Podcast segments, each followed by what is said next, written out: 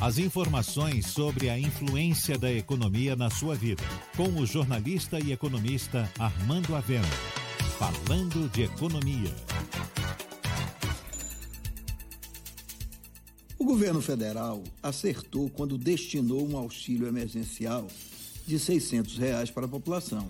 Afinal, para a maior parte dos pobres desse país, não há possibilidade de isolamento sem uma renda mínima garantida pelo governo.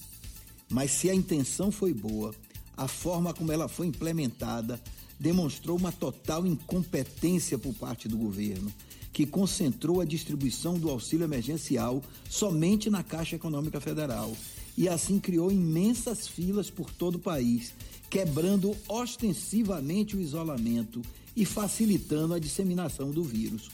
O governo deveria, antes de tudo, viabilizar um serviço online adequado mas, além disso, utilizar toda a rede bancária disponível. Afinal, mais de 70 milhões de pessoas precisam do acesso a esse valor. Por que motivo, por exemplo, não foi mobilizada a imensa rede de agência do Banco do Brasil? Por que não facilitar a ação através de trocas no mercado interbancário? A incompetência é a melhor explicação, pois a outra levaria a supor que o governo federal não dá a menor bola para o isolamento social. No momento em que chegamos ao pico da pandemia, que ocorrerá entre maio e junho, inclusive na Bahia, o governo federal deveria colocar essa questão como primordial.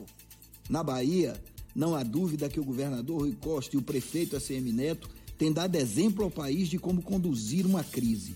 E louve-se aqui a forma como ambos vêm atuando, deixando de lado seus interesses pessoais e unindo-se em ações pela cidade.